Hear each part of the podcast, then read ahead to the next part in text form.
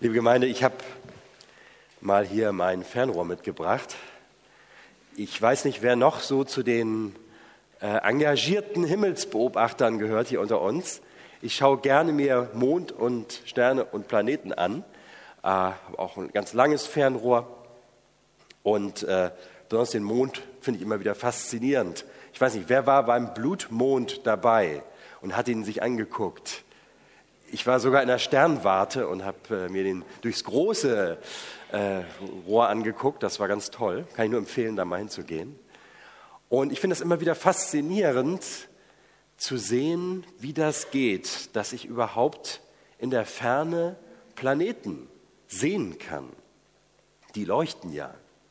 Aber die leuchten nicht aus sich heraus, sondern sie werden angestrahlt von unserer Sonne oder von irgendeiner anderen Sonne.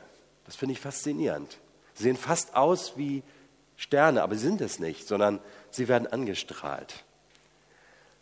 Heute geht es in unserem ersten Teil unserer Predigtreihe Wie bleibt mein Glaube lebendig? genau um diesen Effekt, so nenne ich das mal.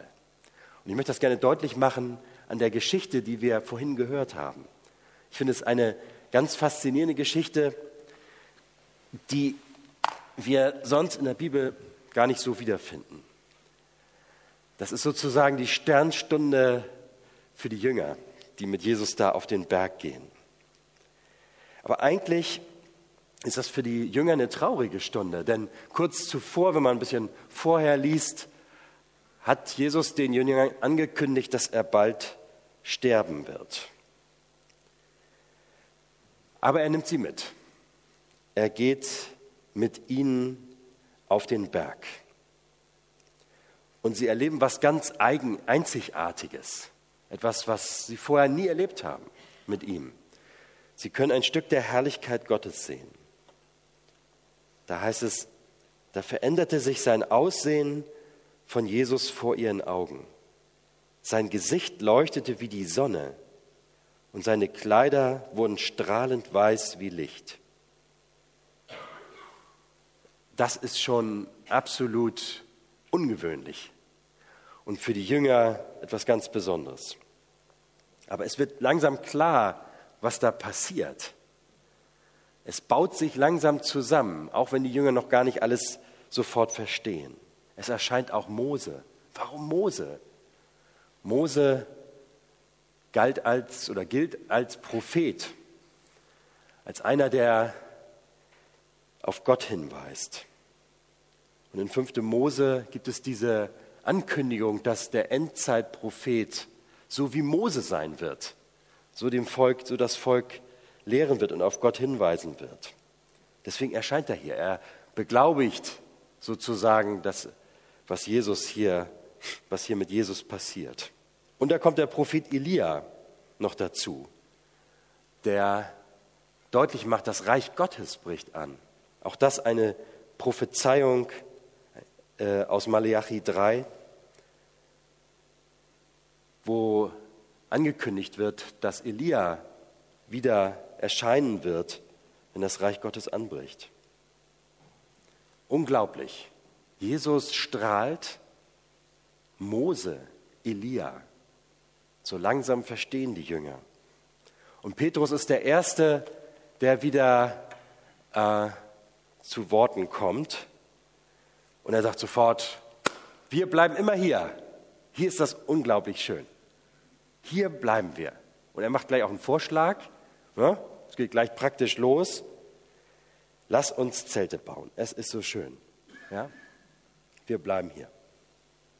Einem kommt ja diese Parallele im Alten Testament in den Sinn, wo Mose auf den Berg geht. Mose geht auf den Berg Sinai Gott redet mit ihm aus der Wolke, aber Mose möchte Gott nicht nur hören, sondern er möchte auch seine Herrlichkeit sehen. Und Gott sagt, das geht nicht. Das ist nicht möglich. Für Menschen nicht möglich. Du könntest es nicht ertragen und müsstest sterben. Aber er darf, wie das da schön heißt, Gott hinterher sehen, als Gott vorübergeht. Aber das reicht schon aus, dass als er wieder vom Berg runterkommt, so sehr von der Herrlichkeit Gottes erfüllt ist, so sehr glänzt, sein Angesicht, dass er es verhüllen muss, weil die Menschen es nicht ertragen können. Selbst das reicht schon aus. Er gibt den Glanz Gottes wieder.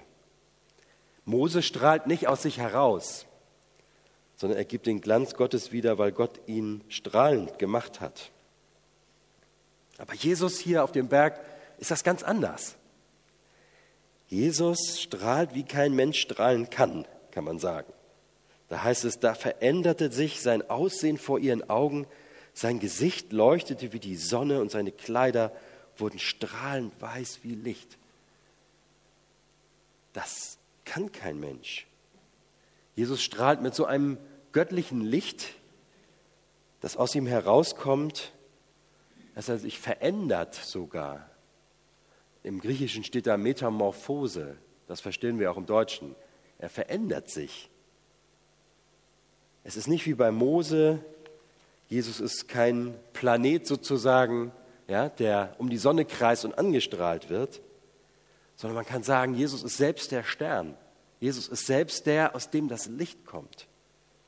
Er ist nicht irgendein bedeutender Mensch, der auf Gott irgendwie hinweisen soll, wie die Propheten zum Beispiel vor ihm.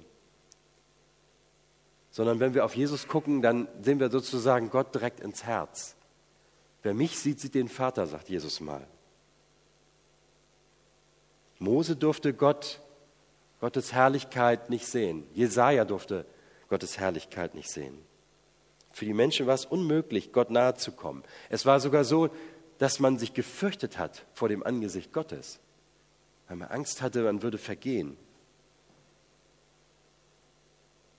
Aber eigentlich haben wir doch diese Sehnsucht, diese Sehnsucht, Gott nahe zu sein.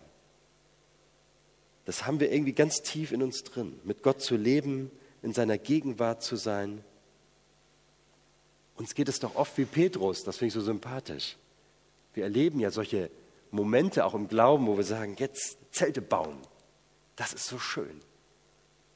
Weil es einfach so richtig ist. Weil wir merken, wir brauchen das. Wir brauchen die Nähe Gottes. So wie die Israeliten die durch die Wüste ziehen in ihren Zelten und sie haben die Bundeslade dabei in ihrer Stiftshütte, wie es bei Luther so schön heißt, in ihrem Stiftszelt. Das steht in der Mitte. Zeichen für Gottes Gegenwart, drumherum die Zelte. So zu leben, das liegt ganz tief in uns drin, weil wir eben als Gegenüber Gottes geschaffen sind, weil wir das brauchen. Wir brauchen die Gegenwart Gottes. Und was passiert hier auf dem Berg mit Jesus? Es ist nicht so, dass sie vergehen oder irgendjemand stirbt, weil Gott gegenwärtig ist. Wie kann das sein? Wie kann das hier gelingen? Warum ist das so? Sie öffnen ihre Augen und sehen Jesus alleine, steht da. Als sie aufsahen, konnten sie niemand mehr erblicken. Nur Jesus war noch da. Und er sagt zu ihnen, habt keine Angst, steht auf. Sie erleben sozusagen jetzt schon, was noch passieren wird. Jesus hat ja seinen Tod angekündigt. Wir wissen schon, was passiert. Die Jünger erleben das schon jetzt hier in anderer Form. Denn wenn wir später hören, dass der Tempelvorhang in zwei Teile reißt, als Jesus stirbt, dann passiert das genauso hier auch. Der Tempelvorhang reißt in zwei. Der Tempel ist offen, das Allerheiligste ist offen. Nichts trennt mehr von Gott. Keine Angst. Und auch hier passiert das. Sie dürfen da sein. Sie dürfen Jesus begegnen. Ohne Schutzzelt und ohne Vorhang. Was verstehen wir daran? Wir verstehen das natürlich auch sofort was Jesus hier zeigt von sich. Gott ist ganz nahe. Heute letzter Sonntag nach Epiphanias. Wir denken nochmal an Weihnachten. Gott kommt uns ganz nahe. Wir brauchen vor ihm keine Angst haben. Steh auf, hab keine Angst. Jesus lebt das durch sein ganzes Leben durch. Er gibt alles auf. Die Herrlichkeit Gottes, seine Macht. Alles, was da auf dem Berg noch so strahlend ist, das gibt er alles auf und geht ans Kreuz und trägt unsere Schuld. Warum? Damit wir den Himmel und die Herrlichkeit Gottes erfahren können. All das tut Gott. Wer mich sieht, sieht den Vater. Und dann passiert etwas, was unseren persönlichen Glauben betrifft und wegweisend dafür ist. Wir merken hier, Leben und Leben im Glauben ist nicht immer das Gehen von einem Höhepunkt zum anderen. Das hätten wir oft ganz gerne. Wir wollen das gerne festhalten, die schönen Momente. Aber das ist nicht unsere Erfahrung. Auch die äh, Jünger erleben das nicht. Sie erleben solche, diesen Höhepunkt nie wieder. Das ist das einzige Mal. Das war ihre Sternstunde. Aber sie sollen genau was anderes tun. Sie sollen runter vom Berg wieder in den Alltag. Sie sollen dahin, wo sie wirklich leben. Und sie kriegen einen Auftrag von Gott mit und der Auftrag lautet, hört auf Jesus. Erzählt jetzt noch nichts weiter, erst wenn er auferstanden ist. So gibt Gott uns den Auftrag, hört auf Jesus. Auf Jesus hören bedeutet, dass ich ihn wirklich ernst nehme. Und in allem, was ich tue und denke, was mich ausmacht, er der Stern ist, um den sich alles dreht. Er ist es.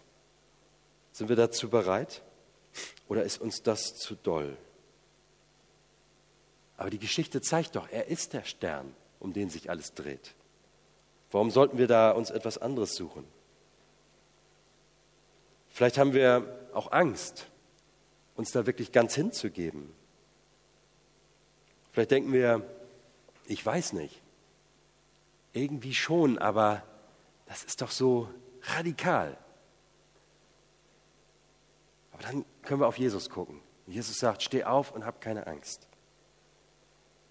Dann können wir auf Jesus schauen, der als dienender König zu uns kommt, nicht als Machtherrscher. Der sein Leben für seine Freunde gibt. Wie kann man größere Liebe ausdrücken, als sein Leben für seine Freunde zu geben? Da kann ich nur auf die Knie fallen und anbeten, dass sich unser großer Gott so uns naht und so uns gibt. Und meistens ist es doch auch so, wir erleben ja das Tal eher als immer die tollen Berge. Wir sehen oft weder das Licht noch fühlen wir Gottes Liebe. Aber dann sollen wir auf Jesus hören. Gott sagt, das ist mein geliebter Sohn. Auf den sollt ihr hören. Das ist verlässlich. Und dann erfahren wir, wie sehr er mehr in unserem Leben ist. Viel mehr, als wir denken. Ihn als Mittelpunkt zu haben bedeutet, wenn wir auf ihn hören, dann leuchtet sein Licht in unsere Dunkelheit. Und wir können ganz tiefe Freude und Geborgenheit erleben. Wie geht das? Wie kann ich lernen, mehr auf ihn zu hören? Zuerst, er redet zu jedem, der dafür offen ist, besonders zu denen, die es nicht erwarten. Die Bibel ist voll mit Menschen, zu denen Gott redet und die es nicht erwarten. Der zwölfjährige Samuel zum Beispiel im Tempel, der Mörder Mose, der Greis Abraham, der Betrüger Jakob und, und, und. Zu allen redet er, keine perfekten Menschen. Und er verändert ihr Leben. Er will auch zu uns reden, gerade dann, wenn wir damit nicht rechnen. Aber ich darf nicht zumachen, sondern muss auch seine Worte anhören. Das ist die Haltung, wie der junge Prophet Samuel sie hat. Rede, Herr, denn dein Knecht hört. Das ist wichtig. Und in der Bibel begegnen wir auch dem Gegenteil. Menschen, die vom Kurs abgekommen sind, die nicht mehr auf Gott gehört haben, wie zum Beispiel der König Saul, kommt mir da in den Sinn. An der entscheidenden Stelle seines Lebens hat er nicht mehr auf Gott gehört.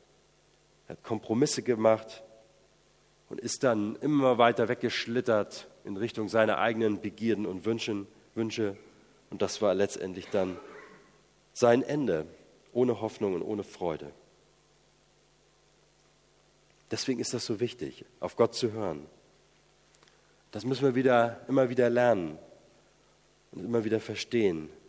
Und manchmal geht es nicht sofort. Aber das Deutlichste, wie Gott geredet hat, haben wir ja direkt vor Augen. Nämlich als er Jesus auf die Erde gesandt hat. Das war das Deutlichste, wie er geredet hat. In Hebräer 1 ist das so schön zusammengefasst. In der Vergangenheit hat Gott immer wieder und auf vielfältige Weise durch die Propheten zu unseren Vorfahren gesprochen. Doch jetzt, in der letzten Zeit, sprach Gott durch seinen Sohn zu uns. Das ist das deutlichste Wort, das klarste Wort, das Gott geredet hat. Seine Liebeserklärung an uns Menschen, die einfach nicht zu überbieten ist. Seine Liebe und sein bedingungsloses Ja in Person. Das zeigt er von der Krippe bis zum Kreuz. Das sollen wir immer wieder vor Augen haben. Deswegen ist es so gut, auf Jesus zu sehen. Nicht nur, wenn wir die Bibel lesen, sondern wenn wir singen, wenn wir beten, einfach auf diese Liebeserklärung Gottes zu sehen. Und dann redet er durch die Bibel. Wir erleben Gottes Sehnsucht nach uns Menschen. Wir hören von seinem Volk und der Hoffnung auf den Retter. Wir lesen von Jesus, seinem Kommen für uns, sein Reden zu uns, sein Leiden und Sterben an unserer Stelle, seinem Auferstehen und seinem Bei uns Sein jeden Tag und von dem Auftrag, die Freudenbotschaft auch weiterzusagen. Gott spricht dadurch zu uns. Es sind eigentlich ja nur tote Buchstaben, gedruckt, aber Gott nutzt sie, um lebendig zu uns zu reden. Wenn ich mich darauf einlasse, merke ich, wie ich immer wieder angesprochen werde davon. Dann redet Gott durch Menschen zu uns, durch den Rat einer Freundin, durch Trost, durch Ermahnung, durch eine Begegnung, zum Beispiel in der Nachbarschaft, mit einem Flüchtling oder mit dem Jerusalemer Verkäufer. Auch das kann er. Und manchmal redet Gott durch den Heiligen Geist zu uns, direkt in unser Gewissen, in unsere Gedanken. Er tröstet uns. Manchmal redet Gott auch durch Lebensumstände zu uns. Er öffnet oder verschließt Türen, das tut er und manchmal ist das auch schwer nachzuvollziehen und zu verstehen.